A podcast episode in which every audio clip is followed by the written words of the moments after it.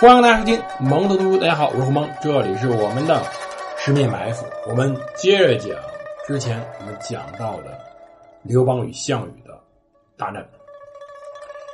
其实到汉三年五月的时候，整个项羽已经被逼急了。那么像项羽现在的状状况，他如果不尽快攻下当时的荥阳，他可能就没有办法再进行下去了。其实项羽此时才真正的四面楚歌，已经危机深重了。而更尴尬是刘邦，刘邦整个汉军统帅部被围困在荥阳里头城里面出不去。大家想想，被项羽这种军神困在荥阳城里是种什么感受？我们相信刘邦与刘邦将士们一定是充满了恐惧，毕竟项羽坑杀几十万秦军就在前面，而刘邦部下不少还都是秦军。对，刘邦部下有非常多的秦军，秦军并没有消失。我们后面会专门说这个事儿。当时在陈平的策动之下，将军纪信来见刘邦，说形势危急，荥阳城陷落是早晚的事请允许臣下以出城。诈降欺骗项羽，大王可以趁机拖出围城。纪信确实是忠臣，是刘邦的亲信近臣。他也是陪着当时刘邦去鸿门宴的五位人之一，剩下四个是张良、樊哙、夏侯婴、荆强。这位姬信是拿自己命在救刘邦，他穿着当时。刘邦的全套仪状，走出了咸阳城。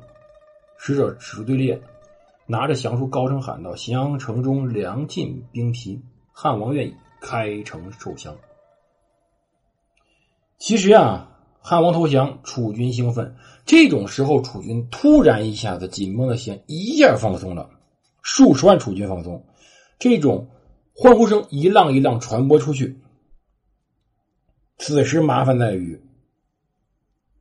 项羽没经验，项羽没有这种被诈降的经验，他没有及时的约束住楚军，而刘邦呢，两马轻骑，赶紧跑了。当时陈平已经通过各种渠道向项羽方面渗透了非常多的人，也透露了当时荥阳城内汉军的困境。所以说，刘邦投降的时候，项羽虽然将信将疑，披挂上马，亲自检验，但实际上整个全军的信任程度是非常高的。陈平确实是在整个刘邦作战中最合适的一个地下工作者，他把情报工作做得非常到位。见到姬信以后，就知道上当了。他问刘邦在哪儿，纪信答道：“汉王已拖出荥阳了。”他就把姬信给烧死了。其实后来他离开荥阳以后，刘邦把托付当时荥阳守城的重任给了御史大夫周柯。周柯是沛县人，也是刘邦的老班底。而魏豹呢？魏豹作为周科的辅助辅助者，魏豹是魏国王族后裔，也就是魏当时的西魏王。魏豹始终是个非常有意思的墙头草，他总是在左右摇摆。魏豹是魏国的象征和代表，他在与项羽争夺中，这个魏豹的名义非常重要，但是他也没有真正得到。刘邦的信任，不过可以说是一种统一战线的外围人士。刘邦拖出咸阳以后，周柯将在外，军民有所不胜。他与当时身边人商量时，魏豹靠不住，那么叛国之王难以共同守城，就准备把魏豹处死。而魏豹死亡，也就告诉当时咸阳城，我们将与城共存亡。而刘邦以最快速度回到关中，重新征集部队。关中始终没有被战火过分的侵染，这时候生产还算正常。他向东出击，准备夺回被楚军所攻下的城部。这时候荥阳城孤城了。而谋士袁生建议说，汉军与楚国在荥阳一带征战相峙已有一年多了，汉国困苦不利，希望大王改变方针，领军出武关。这个太重要了。他也命令当时韩信等人安定新占领的赵国，抚慰燕国，联络齐国，形成新的反腐出盟。而刘邦接受建议，与英布一道领兵出武关，有进攻南阳郡、恢复九江国、从南面迂回楚国的一种动向。项羽知道这件事以后，领兵南下，刘邦坚守不战，而彭越此时在后面大举的又开始活动了，使得项羽深感不安。彭城大败，彭越领部下退走，在黄河渡口、白马津、西南一道潜伏下来。他一直在后面找游击战的，到处乱跑。彭越每破坏一处项羽的城镇，就是在破坏项羽的生产力。楚军主力西进咸荥阳，而尤其是项羽的精锐在南下武关以后，楚后方又空虚了。彭越又开始冒了出来，他甚至领兵渡过了泗水，穿行薛郡，千里绕到楚国首都彭城东南边的下邳县，大败楚军项生、薛公部队，击杀薛公。项羽又得带兵。东去攻击彭越，可以说项羽在此时已经可以尴尬的一个问题是，他有精锐部队，可是他精锐部队要从荥阳跑到南阳，再跑到徐州，他在不停的调动项羽这支精兵，再精锐的部队也会累。彭越在后方把楚国后方搅得气旋不宁，项羽对彭越的骚扰呢，恼火又无可奈何，一打又就跑，一走他又来。除了自己对付，楚国上下真没有人真能拿彭越有什么办法。但是项羽此时也没有过多精力去对付彭越，因为当时西边战事又吃紧了。刘邦趁着项羽回去收拾彭越，夺回了城部，又缓解了荥阳之围。项羽此时就是摁下葫芦起来瓢，他又带兵围控了荥阳，他希望这一次能直接把荥阳城攻下。当时项羽看中周柯的忠勇，就说：“你肯投降，封你为上将军，封三万户。”周柯回绝说：“你不降汉，定将被掳，你不是汉王的对手。”周柯在攻荥阳城时被俘下来了，被俘。项羽劝说没成就，下令把周柯活活煮死。要知道，项羽确实确实是一个非常残暴的将军。在很多事上能看出来，对季信对周柯，他没有表达出来一种宽容之心，他需要收拾人心，但他并没有真正重视这个事情。而韩王信此时也做了俘虏，韩王信服了，表示顺从，项羽表示了宽恕。其实韩王信这种人，你宽恕没用的，他扭头就会再跟着刘邦走。攻克荥阳以后，项羽再接再厉，开始攻击城部。刘邦见形势不妙，趁楚军没形成包围就跑了。这一次，刘邦没去洛阳关中，而是向黄河方向跑去。马车由夏侯婴驾驶，这已经不知道他第几次由夏侯婴带着跑路了。他没有用汉王旗帜，轻装简从，迅速过了黄河，到河内修武县。当天在这里居住下来，自称汉王使者，然后传达书信来诈当时的周边的人。而他第二天早上在干什么事呢？拿着诏书，自称汉王使者，进入韩信军军营，直径直奔韩信、张耳住处而来。韩信、正好在睡觉呢。说句实话，刘邦在夏侯婴陪同之下，先后进入二人卧室，去偷或者抢，我们用任何词都可以，把二人的大印拿走了，下令召集部下听令，重新部署军事，调换各部将领。等于说，刘邦自己假装是自己的使者，把韩信和张耳部队给偷了过来。当时韩信、张耳就懵的，知道汉王来了，大惊失色。到问安的时候，刘邦的事儿已经办完了。刘邦让张张耳，也就赵王，巡行赵国各地，安抚地方，任命韩信为汉相国，重新征兵赵国，整编后续齐国。他把。韩信用过的军队带走了，让韩信自己去整编军队。他得到韩信军后，军事大振，大军向南开拔，临近黄河。在这个时候，彭越又冒出来了。接着，在项羽袭击荥阳的时候，又主动进攻，楚军后方又开始乱套。此时啊，刘邦身边人。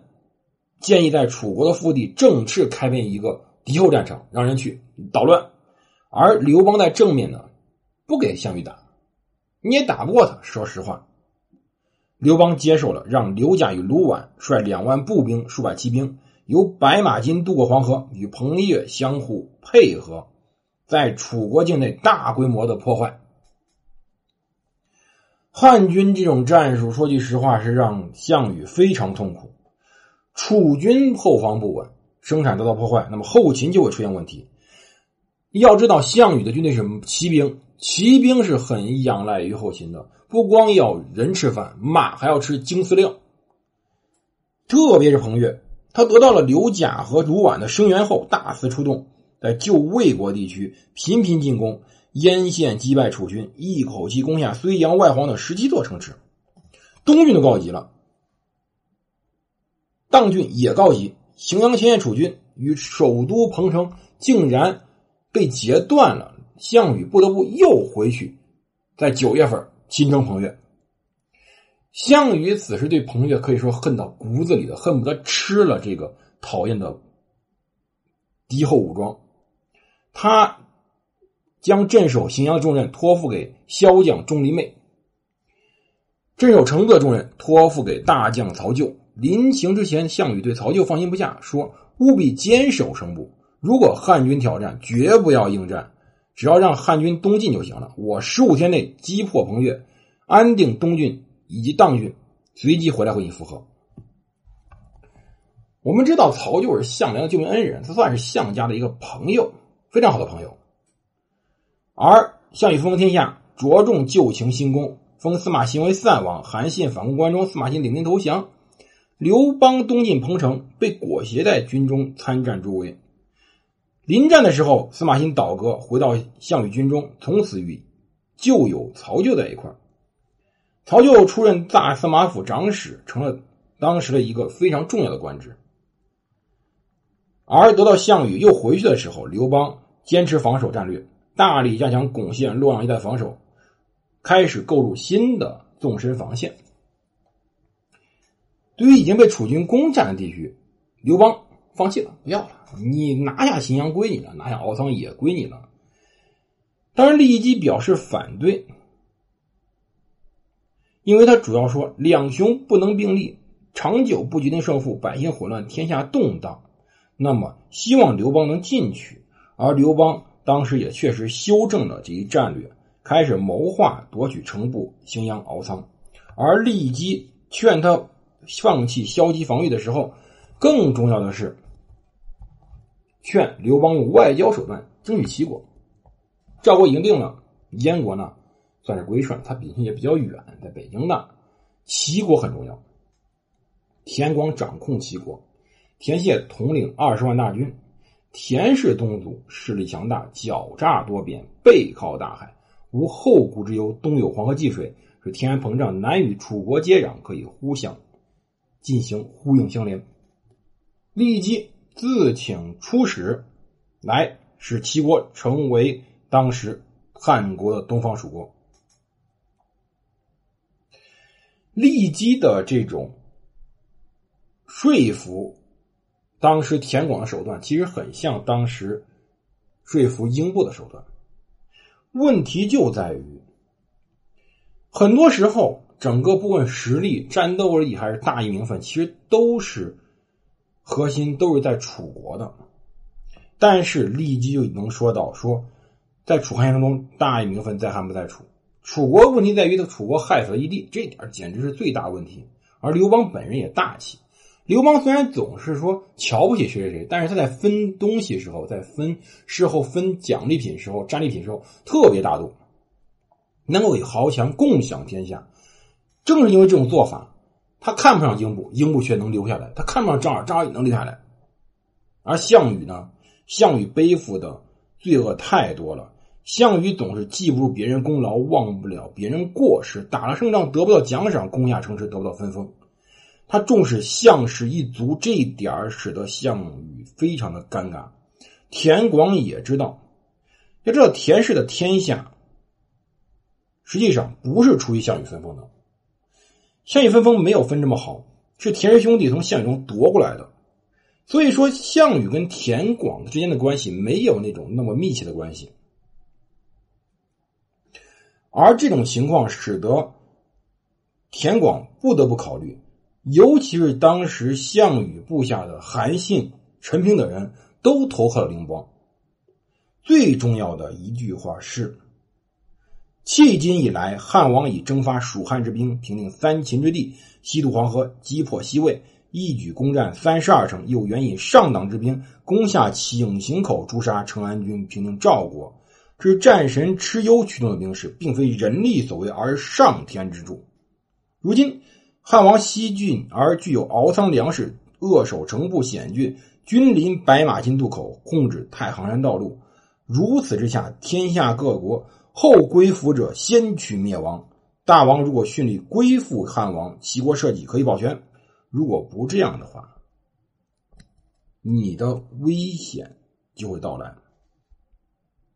汉此时势力已经很大了，有三秦，有魏赵，北方战场燕国已经归顺，整个的战场齐国已经有点孤立无援了。项羽是顾不上他的。当时经过考虑，对这种考虑其实没什么意思，因为本身利己说过齐国齐人多诈，韩信说过也说齐国是反复之国，伪诈多变。但是这些负面评价是站在汉国争天下立场上说的。他知道，田氏兄弟没有当皇帝的野心，他希望恢复齐国，希望坚守齐国的独立以及齐国的基业。所以说，田横、田广叔侄。为首的齐国政府接受了利己的外交制提案，放弃楚国联盟与汉国联盟，一个新的秩序重新建立。所以田广下令解除立下大军，西防韩信军的戒备，改做南下攻击楚国的准备。田广设宴庆祝齐汉盟约，欢歌乐舞，久久不散。齐国加入了当时刘邦阵营，但究竟？韩信会怎么做？我们下期再说。我们新节目《凯特传》已经开始更新了，有兴趣欢迎各位订阅、收听、点赞，谢谢各位支持。我们下期再见。